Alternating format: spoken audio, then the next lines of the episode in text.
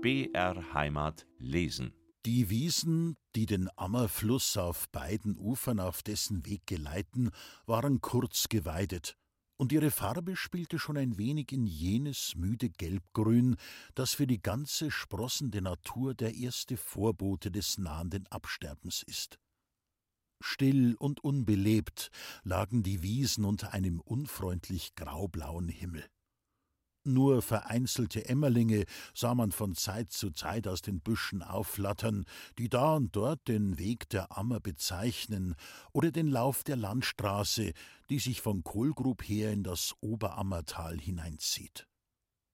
Folgte der Fluss in geräumigem Bett träge seinem Lauf, so ließ er ein recht schwermütiges Bild gewahren hatte er doch nichts anderes zu spiegeln als den kurzgrasigen Uferrasen und darüber die schweren Wolken, die den Himmel verhüllten. Darunter hin zogen die leichten grauen Nebel, die sich aus dem das Tal zur linken Seite begleitenden Höhenzug des Steckenberges emporhoben und in steter Verwandlung schräg über das Tal hinweghuschten, um sich in die schwarzen Tannenwipfel und zwischen die plumpen Kuppen des Aufackers zu verlieren, der mit seiner Zinne tief in Dunst und Wolken steckte. Das gleiche Schicksal teilten auch die anderen, das Tal umringenden Bergspitzen. Nur die jäh emporsteigende Kobelwand hatte mit ihren groben, eckigen Konturen den Nebelschleier zerrissen und blickte finster auf das zu ihren Füßen liegende Ammergau herab, während sich das auf ihrer höchsten Spitze errichtete Kreuz in zwei scharfen Strichen vom grauen Himmel abhob. Mitten in diesem lichtarmen Bilde lag das freundliche Dorf mit seinen weißen, appetitlichen Häusern und seinem stolz aufragenden Kirchturm. Es lächelte dem Beschauer so herzlich entgegen, als wollte es durch seinen lieben Anblick den verstimmten Wanderer mit der grauen, düsteren Miene der Landschaft wieder versöhnen. Gleich unter den ersten Häusern, an denen man vorüberkommt, wenn man von Kohlgrub herkommend die Ammer auf der alten hölzernen Brücke überschreitet, stand auch das alte kleine Haus, in dem diese Geschichte hier beginnt. Es war ein einstöckiges Haus von halb städtischer Bauart, mit der sich die dem Stil der Gebirgshäuser entnommene Galerie vor dem Dachgeschoss einer jeden Giebelseite und der geschnitzte Zierat auf den Firsten zu einem angenehmen Ganzen vereinigten.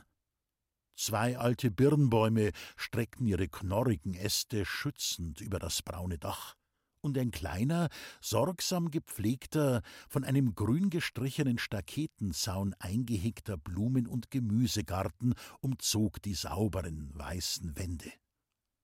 Diese Fresken waren alt und hatten schon verschiedene Tünchungsperioden der Hauswand überlebt.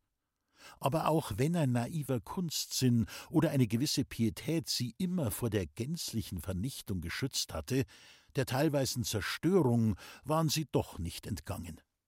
Bei jedem neuen Anstrich war der Kalkpinsel des Maurers weiter vorgedrungen, so dass zur Zeit dieser Geschichte jene Bilder am Rande nur mehr Figurenbruchstücke zeigten. So schwang auf einem der Bilder ein in der Luft hängender Arm die Geißel über dem Leib Christi. Der zu dem Arm gehörige Körper eines Soldaten oder Henkersknechtes war längs der vorrückenden Kalkdecke zum Opfer gefallen. Die Haustür war geöffnet und gewährte einen Blick in den Flur, dessen Wände dicht behängt waren mit unvollendeten Schnitzereien und verschiedenen Konturschablonen aus Blech oder Pappdeckel. Während rechts in der Tiefe eine schmale Treppe zum Bodenraum führte und links ein türartiger Durchbruch die Mauer nach der Küche öffnete, zeigte der vordere Raum zwei sich gerade gegenüberstehende Türen. Die Stube zur Linken sagte dem ersten Blick, dass der Besitzer des Hauses ein Bildschnitzer war. Die hier und dort umherliegenden oder in Ordnung aufgeschichteten Holzstücke, die sich durch ihre Form als vorbereitetes Material für Kruzifixe zu erkennen gaben, ließen noch im Besonderen darauf schließen, dass Paulus Lohner, von seinem bekannten Kurzweg Pauli genannt, zu jenen Bildschnitzern gehörte, die dem Sprachgebrauch seiner Heimat zufolge den Namen Herrgottschnitzer führten. Der Raum diente allem Anschein nach zugleich als Wohnstube und Werkstätte. Etwas Besonderes war an ihm nicht zu finden.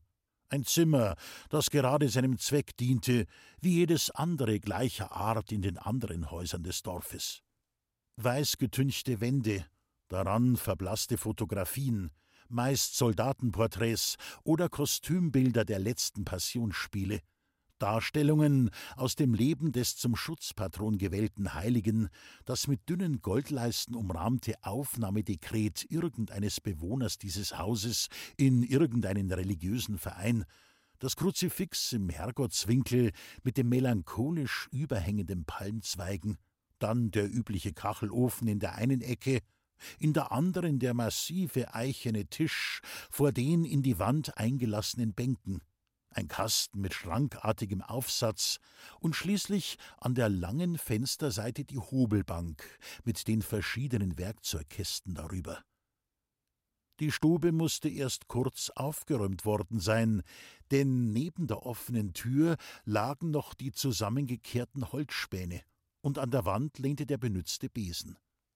Ein sichtlich in Eile abgeworfener, blauleinener Arbeitsschurz lag auf der säuberlich in Ordnung gebrachten Hobelbank, neben ihm ein neues Kruzifix oder, um die Sprache des Landes zu reden, ein neuer Herrgott. Das Kreuzholz schwarz bemalt, darauf der weiße geschnitzte Christus und ihm zu Füßen die Statuette der klagenden Maria. Es war eine schöne, sorgfältig ausgeführte Arbeit, die dem Kenner umso mehr auffallen musste, als die Maria nicht nach der gebräuchlichen Schablone mit gefalteten oder mit auf die Brust gepressten Händen dargestellt war, sondern mit Armen, die sich wie zur lauten Klage gen Himmel hoben. Eben fing die aus den Wolken blinzelnde Sonne an, die Wände leicht zu röten, als durch die Tür ein junger Bursche trat, der zwischen fünfundzwanzig und dreißig Jahren stehen mochte. Es war Pauli. Er trug weder Rock noch Weste und hatte die Ärmel seines Hemdes bis über die Ellbogen aufgestülpt. Mit einer kurzstieligen Blechschaufel fasste er die Holzspäne vom Boden auf und verschwand durch die Tür, um wenige Sekunden später wieder zu erscheinen. Er zog die Hemdsärmel nieder, trat vor die Hobelbank und musterte sein jüngstes Werk noch einmal prüfenden Blickes, während er die beiden Hände langsam über die Hüften wischte. Er war eine wohlgeformte, sehnige Gestalt. Doch zeigte der Rücken eine kleine Krümmung, die entweder die Folge des vielen Sitzens bei der Arbeit war oder vielleicht nur nachlässige Haltung. Auch der Hals schien etwas nach vorn gestreckt, wie man das bei Leuten sieht, die über mancherlei nachdenken und dabei immer zur Erde blicken. Paulis Gesicht war nicht gerade gewöhnlich, jedenfalls hatte es aber auch nichts Außergewöhnliches an sich. Es war eines von jenen Gesichtern, von denen man sagen kann, sie sind hübsch, vorausgesetzt, dass man es mit dem Begriff dieses Wortes nicht allzu strenge nimmt. Das Einzige, was man wirklich an ihm schön nennen musste, war sein Blick. Wie ein leichter Flor von Schwermut lag es über diesen dunklen Augen, und dennoch ungetrübt sprach aus ihnen jede gewinnende Eigenschaft eines guten Menschen. Pauli legte das Kruzifix, das er zur besseren Betrachtung aufgenommen hatte, beiseite, zog die Schublade aus einem der Werkzeugkästen und nahm zwei Figürchen hervor, die allem Anschein nach misslungene oder wenigstens unvollendete Probestücke der auf dem Kreuz befestigten Marienstatuette waren. Dann griff er nach einem Schnitzmesser, änderte mit ein paar sicheren Schnitten den Gesichtsausdruck der beiden Figürchen, der mit dem der Maria auf dem Kreuze ein und derselbe war, und stellte sie dann auf die vorderen Gesimsecken des neben dem Ofen stehenden Schrankes. Dann wandte er sich hastig ab, nahm einen leichten, nicht mehr neuen Kittel vom Türnagel, zog ihn an und drückte einen kleinen, dunkelgrünen, mit einer Weihenfeder geschmückten Filzhut auf das krause, braune Haar. Vorsichtig wickelte er das Kruzifix in einen großen Bogen Packpapier, das allem Anschein nach schon öfters ähnlichen Zwecken hatte dienen müssen, nahm das Paket sachte auf den Arm und verließ das Haus. Man kommt nicht so schnell von einem Ende des Dorfes zum andern, wenn man bei allen Leuten beliebt ist. Und Pauli war beliebt.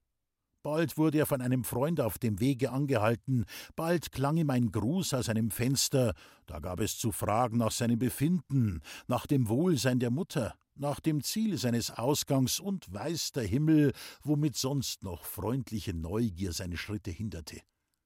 Als Pauli bei der Kirche um die Ecke bog und sich dem Forsthaus näherte, sah er den Förster auf der Freitreppe stehen, die zu der hochgelegenen Haustür führte. Er bot ihm einen freundlichen Gruß. Wohin denn, Pauli? rief der Förster. Nach Graswang. Was? Bei so einem Wetter? No, wenn's auch ein bissel tröpfelt, was liegt denn dran? Durch die Haut eine hat's dingerst noch keinen geringt. Der Förster lachte. Ja, ja, S Wirtslohnerl is ein saubers Madel. Der's lieb, Leitscheine verregnete Joppen. Ein dunkles Rot flog über Paulis Wangen. Na, na, sagte er schüchtern, ich geh grad in Geschäft nach Graswang. Der Wirt hat schon lange ein neuer Herrgott bei mir bestellt gehabt und jetzt hab ihn halt fertig gemacht und trag ihn nüber. So, so, der Förster schmunzelte. Was is? Kommst morgen Sonntag zu mir ein bissl in Heimgarten? Hast dich in der letzten Zeit recht rar gemacht. Müssen's mir's halt nicht verübeln, dass mit Arbeit nicht hat abkommen lassen und Pauli machte eine Pause und blickte etwas verlegen zum Förster hinauf, und wenn ich morgen nicht komm, dürfen's halt auch nicht bös sein. Hastig sprach er weiter, als wollte er irgendeinem Einwande des Försters zuvorkommen. Wissen's, der Huberbauer von Graswang will Schnitzereien in die drübere Kirch stiften, und der Herr Maler Baumiller, ihr kennt's ja auch, hat halt mich dazu rekommandatiert, dass ich die Arbeit kriegt hab. Jetzt geh ich halt auf sechs oder acht Wochen nüber und mach die Geschicht. Ja, was nicht sagst? Hast schon Logis drüben? Äh, der Huberbauer hat mir sein Austragsheisel überlassen. Zwei ganz nette Stüberl sind drin. Heut früh hab ich schon's Notwendigste überbracht. Und die Mutter, die zum Morgen nach Ettal Wahlfahren is, geht am Heimweg nüber und riecht bei mei Sache ein bissl zusammen. Du sagst dir das alles mit dem Gesicht, gab der Förster lachend zur Antwort, als ob dir der Weg nach Graswang und das lange Bleiben in der Nähe von der Loni schon so zwider wär, wie am faulen Knecht arbeit. Pauli zog die Brauen zusammen. Müssen's nicht spotten, Herr Förster. Ihnen bringt's keinen Nutzen und mir tut's nicht wohl. Na, na, na, begütigte der Förster, so schier war's nicht gemeint. Drum sei gut und mach kein so zwieders Gesicht. So was kann die Leid in Graswang auch nicht leiden. Und jetzt büt ich Gott und geh, sonst kriegen wir am Ende gar noch Streit miteinander. Jetzt, das glaub ich doch nicht, meinte Pauli, zog mit freundlichem Gruß den Hut und schritt seines Weges weiter auf dem einen Arm das Paket mit dem Kruzifix, den anderen Arm mit dem Daumen in das Querband des Hosenträgers eingehakt und den Blick zur Erde gerichtet, so ging er die Straße dahin, ohne Sinn und Auge zu haben für die stille, trotz des trüben Abends immer noch mannigfaltige Schönheit der Landschaft, die ihm zu beiden Seiten langsam vorüberzog.